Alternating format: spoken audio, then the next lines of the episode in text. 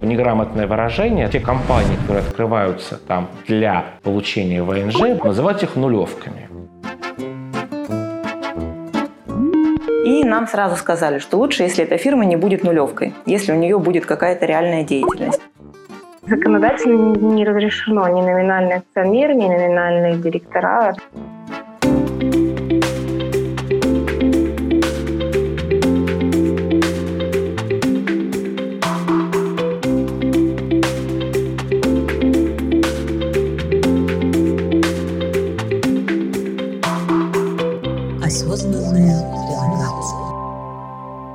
Находимся мы в коворкинге. Это наше пространство, которое сделали мы с мужем. Э, Для того, чтобы вот э, получить здесь право на пребывание в течение года, так называемый боровок, надо было зарегистрировать фирму. И нам сразу сказали, что лучше, если эта фирма не будет нулевкой, если у нее будет какая-то реальная деятельность. Мы стали думать, что можно было бы сделать, и выяснили, что здесь э, нет коворкингов. Ну, сейчас уже есть, но на тот момент их еще не было. И поскольку мы подумали, что много сейчас, наверное, удаленщиков сюда приедет, и мне самой нужно место для работы, чтобы работать не дома, то мы решили сделать свое такое пространство.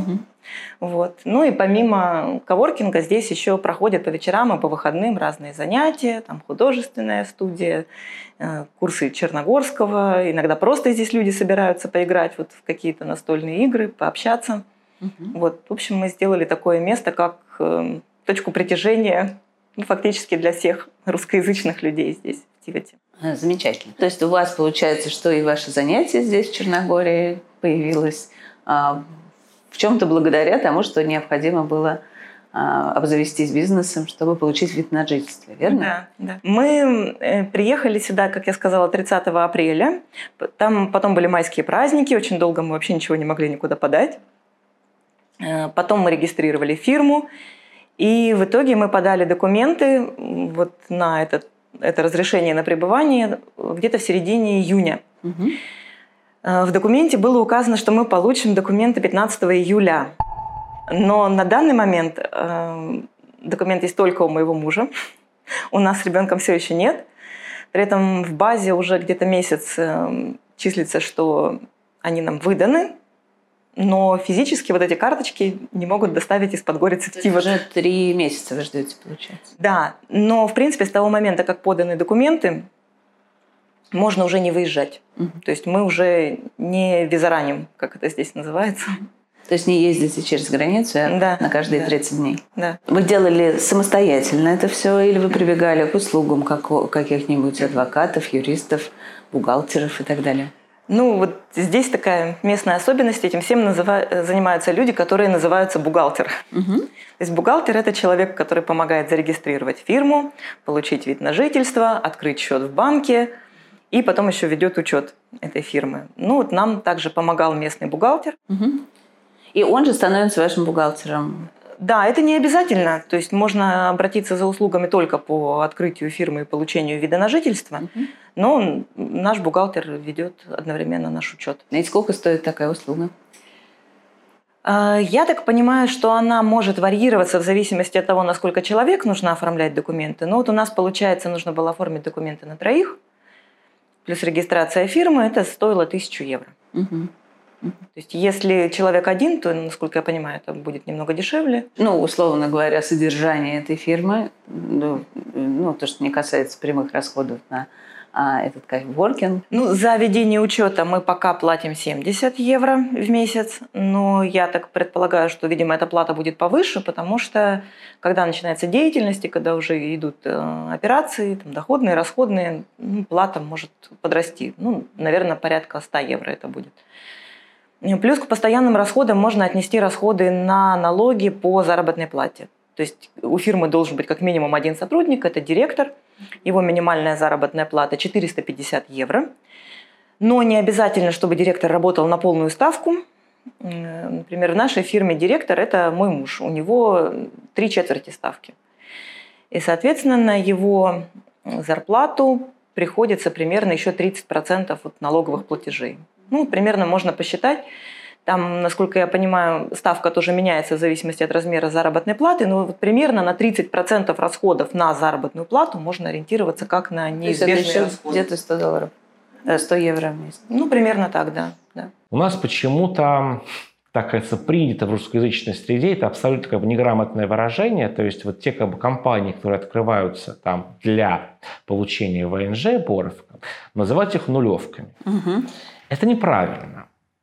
Ну почему же нулевка? Бухгалтеру вы платите деньги? Каждый месяц платим. Правильно? Правильно. Зарплату себе платим, платим, налоги мы также платим. То есть поэтому обороты определенно есть. Как бы нулевка это больше применимо для как бы тех, может быть, как бы ИП в России, которые вообще ничего не платят, оборотов нет как бы годами. То есть вот там это реально нулевка. Здесь обороты по компании есть, мы еще платим комиссию банку за все эти переводы, потому что бывает как, как бы одна платежка там на евро 15, банк с нее берет 2 евро комиссии. Такое у нас тоже бывает. Опять же, к этому привыкаем. Вот, то есть, а, как бы опять-таки, это не нулевки, да, но если у вас компания, то есть вот именно э, где как бы нет входящих поступлений от других контрагентов, я уже вот так вот сформулирую, да, вот, то есть получается э, налог с своей зарплаты, как бы смотри, какая она у вас будет. А то, что касается тех налогов, которые могут быть, э, если на счет вашей компании поступают денежные средства, да, то есть, может быть, там от каких-то заказчиков, может быть, у вас товары, услуги, может быть, как бы что угодно, потому что знаю, как бы, что многие айтишники получают доход из-за рубежа и именно его делают на свою компанию. Угу. Вот. В этой ситуации все предельно просто 9%. Вот, все.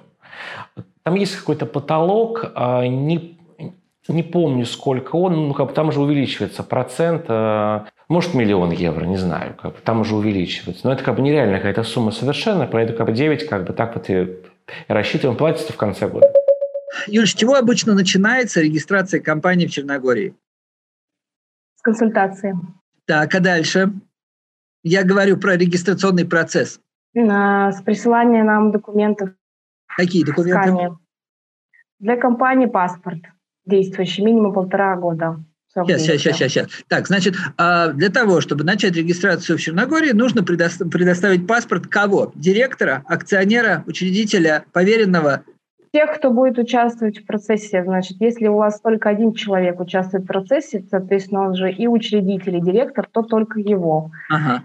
Если у вас разные учредители, то их всех. Если у вас директор отличный, то третье там лицо, да. Если у вас заверенные лица есть, которые будут включены при регистрации, то их все паспорта. Понятно. Если у вас то есть прислать надо паспорта всех лиц, которые являются либо э, акционерами, учредителями, либо директорами, либо поверенными. Так, вы сказали, что паспорт, ну, должен быть там, что там, год, год должен действовать еще? Рассчитывать на год с половиной где-то рассчитывать. Потому ага. что, почему объясню? Потому что, в да, принципе, да, да. по этому паспорт потом директор, например, оформляет ВНЖ, если один, например, человек, да. Ага. Пока процесс идет, пока то, пока все, по этому же паспорту он должен и оформляться. Соответственно, ага. могут быть задержки, сейчас все достаточно долго, поэтому не нужно рисковать, есть смысл, чтобы твой паспорт был минимум валидным год половину. Ага, интересно, интересно. Ага. А ВНЖ оформляется а, на директора или на акционера? Вот если это разные В Черногории, вообще в Балкан, на Балканах югославских не существует варианта оформления ВНЖ на учредителя. Вообще не существует. Нет, такого. ага, только, только на директора, то есть на то лицо, которое работает, видимо. И он будет получать разрешение на работу, скорее всего. Или могут бы получить э, ВНЖ, но в этом случае они должны быть трудоустроены в свою компанию. Ну, какими-то угу. обычными сотрудниками. Все понял, да, уловил. Смотрите, исполнительный директор у нас всегда трудоустроенное лицо. То есть это человек, который получает зарплату. Да-да-да, это я все понимаю. Хорошо, так, значит, с первым разобрались. Начинаем мы с представления ксерокопии паспорта, а, которая, которая, паспорт должен действовать где-то еще год-полтора для того, чтобы потом им можно было воспользоваться для целей получения ВНЖ. Ага, смотрите, наверное, нужно предоставить э, указания, по крайней мере, на то, чем компания будет заниматься, верно? Ну, это уже не документ, это, скажем, список да, да, информация. информации. Безусловно, мы отправляем обычно там, конкретный список информации по заявке, например, там их несколько пунктов идет, и мы просим человека, который является заказчиком, предоставить полностью всю информацию по этим пунктам и при, приложить паспорт. Угу. Так. Или паспорта, если их много. Ну, естественно, если у вас учредитель компании какая-нибудь, э, у юрлицо, соответственно, нужны документы того юрлица и его уже владельцев. Ага. А у вас были случаи, когда э, учредителем выступает э, офшорное юрлицо? Сейчас это недопустимо. Ага, понятно. То есть, наверное, если раньше и было, то теперь установ... э, указать в качестве учредителя компанию на Британских Виргинских островах, наверное, не удастся. Хорошо. А если это будет, например, Гонконг или Эмираты? Гон... Гонконг уже проще, Эмираты проще, ага, Евросоюз ага. проще, Кипр, ага. да, рассматривают, ну, внимательно. Там, знаете как, зарегистрируются, они-то вам зарегистрируют эту компанию в регистре. Так, так, так. Но так. потом вы будете иметь вопросы с банками. Потому ага. что есть банки, которые ни в каком вообще формате не откроют угу. счет, если у вас будет зарубежное э, юридическое лицо учредителем. Хорошо, понятно. Рекомендация принята к сведению. А, смотрите, я знаете еще, почему задал вопрос про род деятельности? А, потому что, потому что сейчас много в каких юрисдикциях начинают а, проверять на недопустимый род деятельности и недопустимое происхождение средств. А, скажите, пожалуйста, вот в реестре, не в банке, по банках мы потом, может быть, поговорим, а в реестре задают вопросы от происхождения средств а, учредителя компании? В реестре нет. При, на момент регистрации реестр это не интересует, конкретно реестр. Ага, ага. Вот. А, и вид деятельности в действительности связан напрямую именно с банками и с указанием агентства по отмыванию денег угу. пристально относиться к определенному перечню. Вот. Банкам, соответственно, здесь проще вам отказать, чем разбираться и проверять, потому что в банках очень маленький людской кадровый ресурс, и при ага. малейших сомнениях им проще вам сказать нет. Ага. Ну, понятно, да. К банкам мы чуть попозже перейдем. Сейчас я пока про регистрацию компаний. Значит, вы говорите, допустим, надо предоставить документы на учредителя, если это юрлицо. Скажите, пожалуйста, они должны быть переведены на, на что, на сербский, да? Государственный язык сербский? Да, государственный язык, ну, черногорский, ну, считайте, сербский, да. Ага. А там, смотрите, какая история. Если это зарубежное юридическое лицо, то есть да, определенные условия. То есть, а, во-первых, этот документ должен быть свежий. Если это учредительное это понятно, да, лицо, да, не это более трех, трех месяцев валидность получения подтверждения из реестра. Оно должно быть или легализовано, или апостелировано, в зависимости от того, какая страна, о какой стране мы говорим. А, соответственно, здесь переводится все исключительно в Черногории, только судебными переводчиками, лицензированными, которые имеют свою собственную печать. Ничего, что, в принципе, переводится за рубежом, государственные органы принимать не любят. Ага, то есть перевести здесь, э, в России, на, черно... на, на сербский язык, заверить его нотариально здесь, в России, затем апостелировать, и такой вариант не пройдет. Да? Нужно обязательно сертифицированным черногорским э, переводчиком. Да, просто я вам скажу, это очень просто объясняется, потому что э, Черногории именно позиционируется в государственном уровне язык как черногорский, соответственно, в России вы ни одного переводчика с черногорским не найдете официального, банальная вещь. Даже я могу вам сказать из примера у нас не принимали документы, например, от хорватского клиента, uh-huh. требовали заверять, например, все документы здесь, в Черногории. Тогда, значит, придется действовать вот таким способом, который вы сказали. Ну хорошо, а, давайте двигаться дальше. Значит, предоставили мы вам некоторый комплект документов, а, затем, затем что, наверное, утвердили название, как-то его выбрали, а, зарезервировали, и э, начинается процесс. Да? Меня, знаете, какой вопрос интересует? Про уставной капитал. Э, там существует какой-то минимальный уставной капитал? Один евро. Ага, отлично. То есть вопрос с его оплатой, слава богу, не возникает. Да, очень хорошо, потому что много в каких странах возникает необходимость сначала открытия промежуточного счета, внесения этого уставного капитала на этот счет, э, получения оттуда справки, и только после этого начинается это процесс есть. регистрации. Черногория, это есть, если у вас уставной капитал свыше 10 евро. А, вот так, вот так. Можно начать с одного евро, и тогда мы этот неудобный этап просто пропускаем. И тогда следующий этап какой? Регистрация компании, непосредственно ага, в реестре. Сколько времени ну, он там проходит? Сейчас достаточно нестабильно, но они вроде как ускорились. Законные сроки 4 дня. Ага. По, факту, по факту до 10 дней рабочих можно ага. ожидать.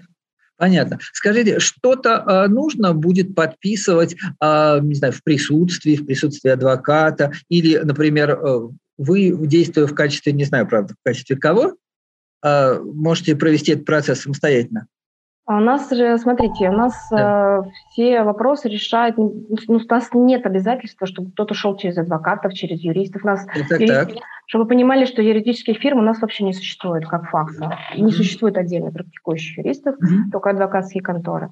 Любой абсолютно человек может подать за вас документы в реестре по, в реестр по, по доверенности. Ага. У нас большое количество людей оформляется документы, оформляет удаленно. Мы просто делаем доверенность на, например, на русском или на английском языке, в зависимости, где человек находится. Ну, мы свой текст готовим, если ему нужно, он там переведет. У нас много разных стран клиентов. Mm-hmm. Вот. И на нашего сотрудника, который эту, эту доверенность человек у себя заверяет нотариально, если нужно, опять же, легализует, апостелирует, нам пересылает быстрой почтой. Там, Понятно. И после этого вот те процедуры да, э, проводите. Понятно. А вы сказали, если нужно апостелировать, а в каких случаях нужно и в каких не нужно? Ну, в э, случае, если мы смотрим просто по списку Минюста, если между Черногорией и этой страной действует режим апостилирования, ага. значит апостилирование. Если действует режим легализации, значит легализация. Например, там Россия, Украина – между там, Россией Украиной да, с Черногорией имеют э, старые еще советские действующие соглашения, по которым ни апостили, ни легализации не требуется. Не нужно. То есть в случае для э, россиянина или для украинца можно просто нотариально заверить местным российским или украинским доверенность, которую вы присылаете, а затем переслать как-то ее вам, э, после чего может быть начат, да и завершен процесс регистрации, верно? Например, для Беларуси обязательно апостиль. А, ну понятно. Ага. Так, значит, и с момента, когда вы получили э, раз нотариально заверенную доверенность, два ксерокопию паспорта, три информацию, вы можете да, идти и, и, и регистрировать компанию где-то в течение минимум четырех дней, максимум в лучшем случае 10 дней, мы получаем комплект документов, верно? Это верно, и плюс к нему получается печать. Черногория пока еще любит печати. Угу. Вот, хотя закон предусматривает и отсутствие печати, но банки любят, и госорганы любят, поэтому получаем к этому еще и печать. Вот. И, в принципе, человек на выходе вот по именно регистрации компании получает пакет документов, тот, что мы подписывали для регистрации, его комплект, там частично нотариально заверены эти документы, и э, итоговое решение реестра о регистрации компании, присвоении ИНН, и если кому-то нужен НДС, отдельное решение присвоения НДС. Да-да-да, вот сейчас вот этот важный момент. Еще раз, отдельное решение по присвоению НДС или, или, или как? Или автоматически, или, ну вот еще поподробнее, да. Автоматически ничего нет. Если мы ага. изначально при регистрации этого не укажем, НДС нам не сделают. Ага. Это отдельно заказывающий, отдельно заказывающийся номер НДС, потому ага. что закон у вас э, позволяет вам, точнее, работать в системе без НДС, но если у вас в течение года нет нету э, значит, на счету фирмы более чем 30 тысяч. Если к вам зашло меньше 30 тысяч в течение года, ну, достаточно маленький у нас порог НДС, то вы работаете в не НДСной зоне, без НДСной зоны. Понятно. То есть, да, НДС отдельная история, отдельная э, регистрация при необходимости и, наверное, отдельный учет, отдельная уплата, э, отдельная отчетность, ежеквартальная отчетность по НДС, верно? Или ежемесячная? Ежемесячная. Ежемесячная. Ага. А напомните, пожалуйста, а сейчас какая ставка НДС в Черногории? 21%. 21%. Ага, понятно. А, кстати говоря, а пересматривают ее от года в году, потому пересматривают, да? А вот э, те, те 12 лет, что я вот здесь занимаюсь тем, чем я занимаюсь, ага. а, с 17 до 21 поднялась. Ага колеблется, по крайней мере, в одну сторону. В сторону повышения, да, ну, повышения. в сторону Европы, да. Значит, по итогам регистрации получается, наверное, выписка из, э, из реестра. Выписка а, решение получается, не выписка, а решение конкретно, потому что выписки – это отдельный документ. И все-таки э, отдельный документ тоже можно получить, верно? Смотрите, идет так. То есть еще раз, вы когда зарегистрируете ее лицо, неважно, то есть это у вас будет ИП или будет ОШКа, или неважно что, вы имеете отдельное решение, документы, прям решение четко прописано со вашими данными, со всем. Отдельно решение о присвоении ИНН, отдельное решение. И если вы хотите НДС сразу, что некоторые компании большие обороты имеют, они говорят, мы сразу будем НДС, и отдельное решение о присвоении НДС. Три документа для компаний с большими оборотами или два документа для маленьких компаний или там только начинающих свой путь. Если вам в перспективе необходимо там для чего-нибудь получить выписку, это отдельный документ, отдельно выглядящий. Он ага. не похож на решение, он по-другому выглядит. Ну, не очень не похоже на э, другие страны, поэтому вот я как раз тяготею к тому э, типовому варианту, и поэтому, э, поэтому говорю о том, чтобы да, в комплект документов, наверное, входила именно выписка, э, потому что в других странах именно она подтверждает факт создания юридического лица, в отличие, значит, от Черногории, где таковым является решение. У вас есть выписка, так называемая, с открытыми данными, ее не может получить кто угодно. А есть выписка с закрытыми данными. Вот выписка с закрытыми данными, она доступна на, сай- на сайте реестра всегда. Там прям с файлом ее можно скачать.